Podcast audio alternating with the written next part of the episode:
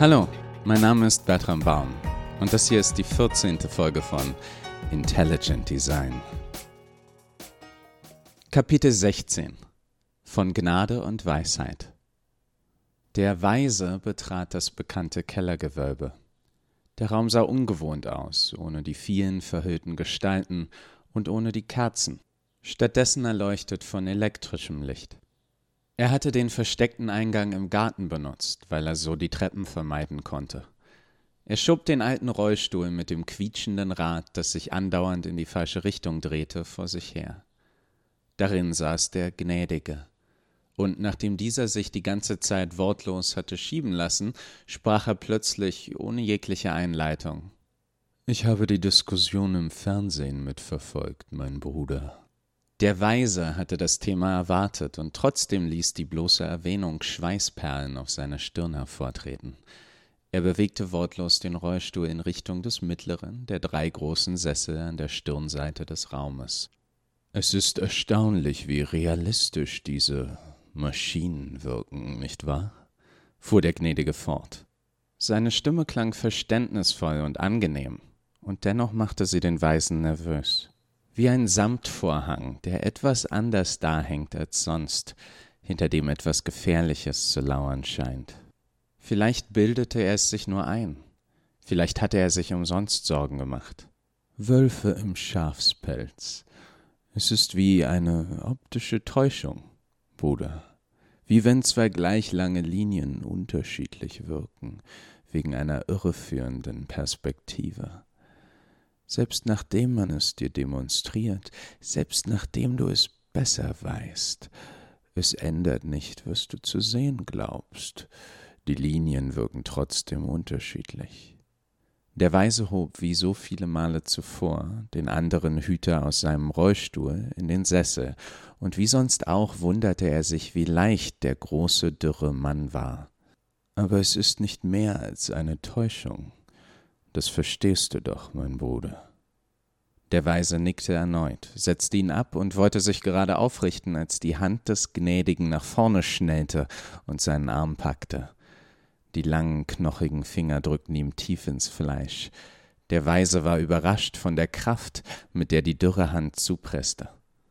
Aus den Löchern der einfühlsam lächelnden Maske des Gnädigen starrten zwei weit aufgerissene, blutunterlaufene Augen. Es macht allen Unterschied in der Welt, die richtige Perspektive zu bewahren. Wir sind so dicht dran, unsere Ziele zu erreichen.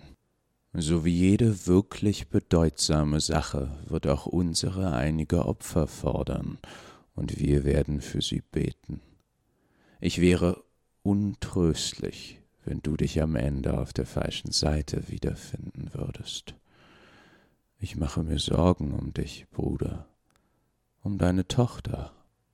Die beiden Männer verharrten so für einen Moment, ihre maskierten Gesichter nur eine Handbreit voneinander entfernt. Dann erwiderte der Weise Selbstverständlich, mein äh, Bruder. Ich stehe hundertprozentig hinter unserer Sache. Der Gnädige löste seine eiserne Umklammerung und sagte hm, Das freut mich. Du solltest anfangen, die Kerzen anzuzünden. Die anderen werden bald hier sein. Der Weise rieb sich den Arm und machte sich an die Arbeit. Kapitel 17 Unsichtbar Ismir saß auf einer Bank vor dem Forschungsinstitut und beobachtete die Studenten. Er blieb dabei vollkommen unbemerkt. Wenn Ismir nicht gesehen werden wollte, wurde er es auch nicht. Er war ausgestattet mit dem besten Tarnmechanismus, den moderne Technologie zu bieten hatte. Kein aufwendiger optischer Effekt, keine Spiegeltechnologie oder Chamäleon-ähnliche Farbadaption. So etwas war plump, fehleranfällig und ineffizient. Ismirs Äußeres war auf ganz natürliche Art unauffällig, mit seinem gebeugten, schlurfenden Gang und seinem fliehenden Kinn – er war außerdem in der Lage, eine Aura grauer Unscheinbarkeit auszustrahlen, von der menschliche Wahrnehmung ganz natürlich abperlte. Es gibt einige Menschen, die von Geburt an über diese Fähigkeit verfügen. Jeder ist solchen Personen, solchen Phantomen in seinem Leben schon begegnet, häufiger als man meint, man erinnert sich nur kaum. Sie werden bei Klassentreffen für Personal gehalten, weil keiner sie erkennt. Wenn sie auf Partys gehen, werden sie von allen ignoriert. Sie sind so uninteressant, dass es an Körperverletzung grenzt. Findet sich jemand Ahnungsloses gegen seinen Willen in einem Gespräch mit einem Phantom wieder, nutzt es die seltene Gelegenheit und erzählt von der neuartigen Diät, die es ausprobiert, oder wie Briefmarken sammeln im Grunde eine Geldanlage sei. Zum Glück wird der unfreiwillige Gesprächspartner sich später nicht erinnern, würde das Gesicht des Phantoms nicht aus einer Aufstellung herauspicken können oder gar dessen Namen behalten. Es ist gewissermaßen ein Verteidigungsmechanismus des menschlichen Gehirns. Jede Gehirnzelle, die versehentlich Eigenschaften des Phantoms abspeichert, begeht danach für die geistige Gesundheit Selbstmord. Genau diesen Mechanismus nutzte Ismir in einer Art Tarnumhang übermenschlicher Mauerblümchenhaftigkeit. Seit er hier saß, hatten ihn bereits zweimal Studenten so komplett übersehen, dass sie sich fast auf seinen Schoß setzten. Minuten später würden sie sich kaum an den Vorfall erinnern. Für Ismir war es oft enttäuschend, Menschen zu beobachten. Das hatte mit seiner besonderen Auffassungsgabe zu tun. Ihm wurde jedes Mal schmerzhaft bewusst, wie Menschen sich rund um die Uhr und ganz beiläufig gegenseitig und auch selbst anlogen. Er sah einen Mann, der seiner Ehefrau versicherte, er hätte sich strikt an die Diätanweisungen seines Arztes gehalten. Doch Ismir sah am Hosenbein des Mannes einen frischen Soßenfleck, den er klar einer ganz bestimmten Fastfood-Kette zuordnen konnte. Zwei Mütter unterhielten sich, und die eine erklärte aufgebracht, die schlechten Noten ihres Sohnes waren wahrscheinlich ein Zeichen von Unterforderung. Man brauchte nicht Ismirs Beobachtungsgabe, um zu erkennen, dass der popelnde, rundliche Junge, der mit glasigem Blick hinter den zwei Frauen herschlurfte, in seinem ganzen Leben noch nicht unterfordert gewesen war. Es benötigte offensichtlich seine gesamte Konzentration, um gleichzeitig zu gehen und zu atmen. Ismir beneidete Menschen manchmal für ihre beschränkte Auffassungsgabe. Es musste so entspannt sein, nicht andauernd über die unzähligen Widersprüche der Welt zu stolpern. Er unterschätzte dabei, wie bemerkenswert die Statik des menschlichen Verstands tatsächlich war, völlig losgelöst von interner Kohärenz, es ist für uns ein leichtes, an hunderte vollkommen widersprüchliche Dinge zu glauben. Die Struktur unseres Verstands verhält sich genau gegenteilig zu einem Jenga-Turm. Je löchriger das Gerüst ist, je weniger die einzelnen Bausteine aufeinander passen, desto leichter wird es, noch mehr widersprüchliche Blöcke draufzustapeln, und desto stabiler kommt das Gebilde seinem Besitzer vor. Dies erlaubt uns, mächtige Konzepte zu erschaffen, die echte Tragkraft beweisen, obwohl ihre Einzelteile bei näherem Hinsehen zerbröseln. Religionen, Finanzsysteme, Staaten, Ehen. Ismir erblickte Christine Heimlich, die Sekretärin von Professor Blocks Forschungsabteilung. Er hatte bereits auf sie gewartet. Es war bisher nicht mehr als eine Ahnung, doch Ismir lag in solchen Fällen selten daneben. Seinen Verdacht, dass mit Frau Heimlich etwas nicht stimmte, hatte er, seitdem er die Aufnahmen der Sicherheitskameras bei dem Angriff auf Dr. Niemann und Eva angeschaut hatte. Die Reihenfolge der Ereignisse war falsch. Zwei Dinge passierten zu früh, und nur für eines davon hatte es mir eine Erklärung.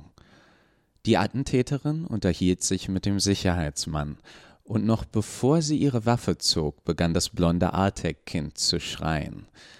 Ismir hatte mit Dr. Niemann über den Artek-Jungen gesprochen, und scheinbar waren solche Ereignisse für ihn nicht ungewöhnlich.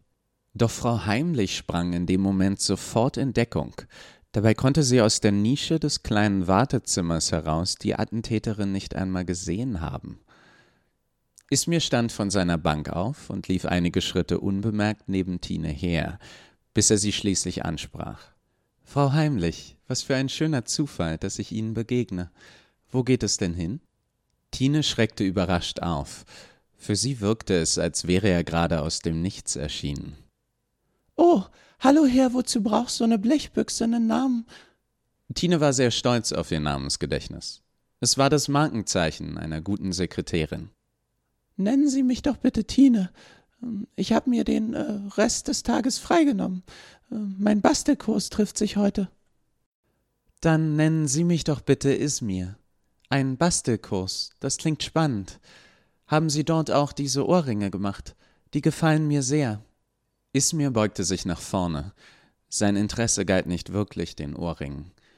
Tine strich ihr Haar zurück, um den Schmuck zu präsentieren. Oh, ähm, ja, danke, die habe ich gemacht. Nun gut, fuhr es mir fort, dann möchte ich Sie nicht weiter aufhalten. Ich wünsche Ihnen viel Spaß. Die beiden verabschiedeten sich und gingen in entgegengesetzte Richtungen davon. Ismirs Vermutungen waren nun bestärkt.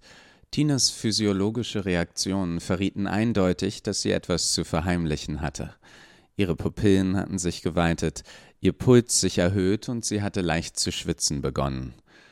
An Tines Ohr hatte er außerdem eine geradlinige Druckstelle wahrgenommen, wie von einer Schnur, die sich länger in ihre Haut gepresst hatte, die Art von Schnur, mit der man eine Maske befestigen würde. Er ließ sie ein Stück davonlaufen und nahm dann die Verfolgung auf, wobei er mit den Wogen von Passanten verschmolz, unauffindbar, wie die durchschnittlichste Schneeflocke in einem Sturm. Tine schaute sich immer wieder um, teilweise direkt in Ismirs Richtung. Sie nahm ihn nie wahr. Der Weg, den sie wählte, war sonderbar. Sie machte mehrere Schleifen und unnötige Umwege durch kleine Gassen. Erst nach einer ganzen Weile schien sie ausreichend überzeugt, dass niemand ihr hätte folgen können. Sie erreichte bald das Spreeufer und lief an mehreren Cafés vorbei, bis sie zu einem sehr alten gotischen Gebäude kam. Sie blieb vor dem gusseisernen, abschreckenden Tor stehen. Tine drehte sich ein letztes Mal um und beobachtete aufmerksam ihre Umgebung, wobei sie es mir erneut übersah, obwohl er nur wenige Meter von ihr entfernt stand. Dann öffnete das Tor sich plötzlich und Tine trat hindurch. Ismir wartete bis zum letztmöglichen Moment, machte dann ein paar schnelle Schritte nach vorne und stoppte einen der Torflügel, kurz bevor er sich schloss. Daraufhin betrat er den Hof. In der Mitte eines verwahrlosten Gartens stand ein einsamer, düsterer Wasserspeier. Seine Augen schienen ihm zu folgen. Eine Taube landete auf dem steinernen Kopf und erledigte ihr Geschäft so auf sein Gesicht, dass es aussah, als würde ihm eine Träne die Wange herunterlaufen. Plötzlich flackerten für einen Moment sämtliche Lichter um Ismir, Fenster, Straßenlaternen, selbst der Himmel blendendes Licht, dann blendende Dunkelheit, beides nur für einen Augenblick. Ismir fühlte sich seltsam. Flackerndes Licht kann einen gespenstischen Eindruck auf den Geist machen, Klarheit in einem Moment, Blindheit im nächsten. Alles sieht aus wie zuvor, doch man bleibt manchmal mit dem Gefühl zurück, eine Veränderung habe stattgefunden, die Welt sei vielleicht nicht mehr dieselbe wie einen Moment zuvor. Genau dieses Gefühl erfüllte nun Ismir, auch wenn er es sich nicht eingestehen wollte. Es wirkte zu irrational, zu menschlich. Eine Taube landete auf dem steinernen Kopf des Wasserspeiers und erledigte ihr Geschäft so auf sein Gesicht, dass es aussah, als würde ihm eine Träne die Wange herunterlaufen. Ismir durchquerte den Hof und blieb vor der schweren Pforte stehen. Er schaute sich um und begann dann, geschmeidig und routiniert, das Schloss zu knacken. Er schloss die Augen und konzentrierte sich auf jedes noch so kleine Geräusch. Im oberen Stockwerk war eine Person zu hören. Schrittlänge und Lautstärke ließen Ismir auf eine kleinere Dame schließen. Im Keller konnte er die Stimmen mehrerer Personen hören. Er ging die Treppe hinunter und erreichte eine stählerne Tür. Sie war nur angelehnt. Ismir hatte die Hand an seiner Dienstwaffe.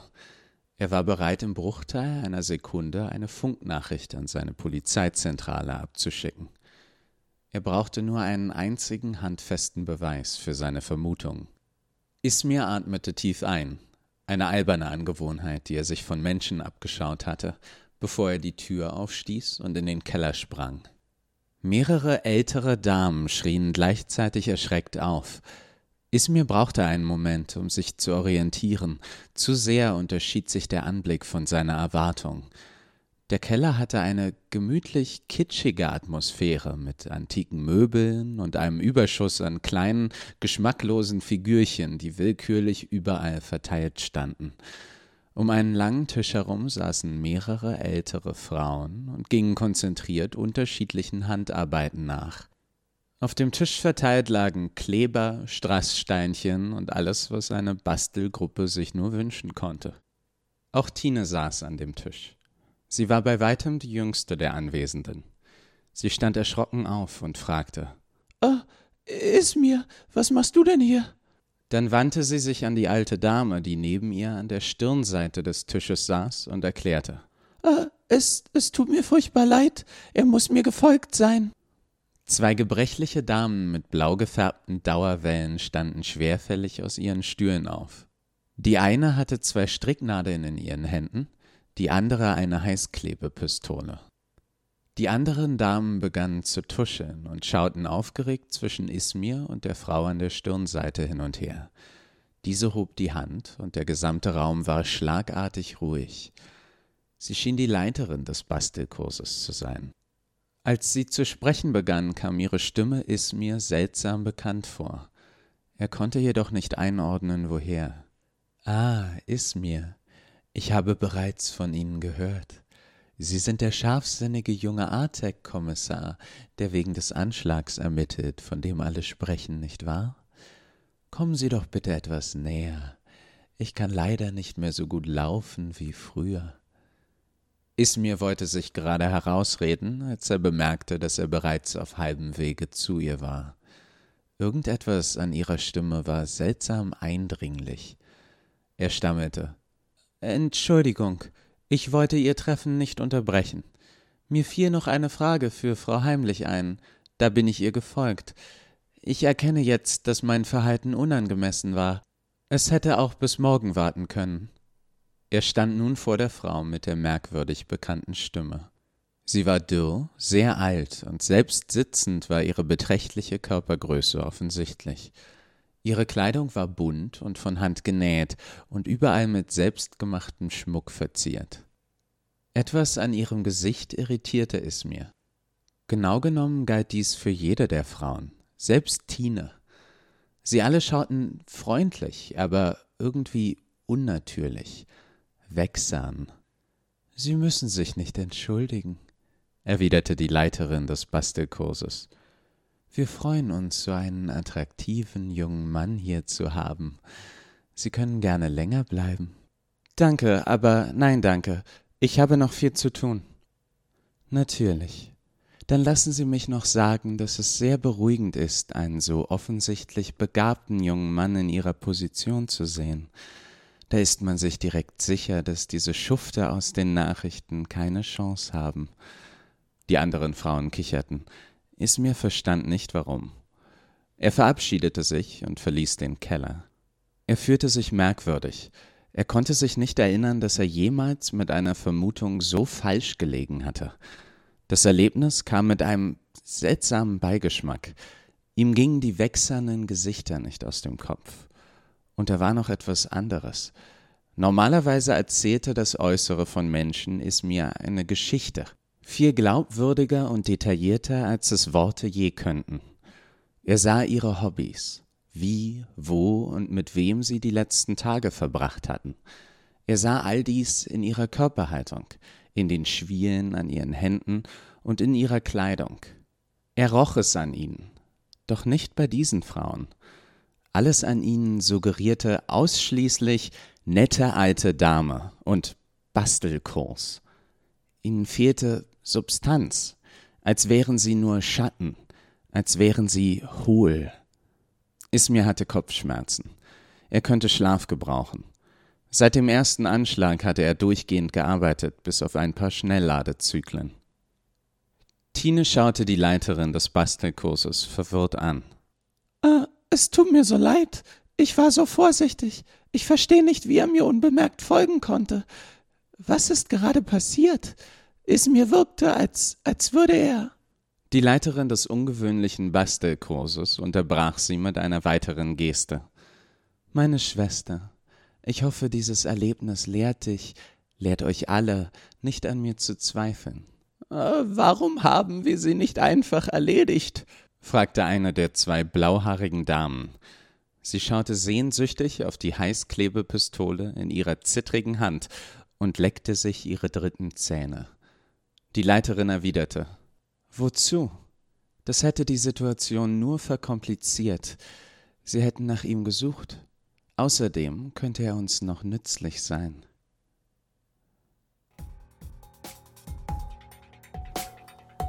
Ich hoffe, es hat euch gefallen. Wenn ja, erzählt euren Freunden von dem Podcast und euren Feinden und Unbekannten auf der Straße. Oder hinterlasst eine Bewertung auf Apple Podcasts. Den Link findet ihr in der Beschreibung. Ich wünsche euch eine schöne Woche. Passt auf euch auf und bleibt gesund.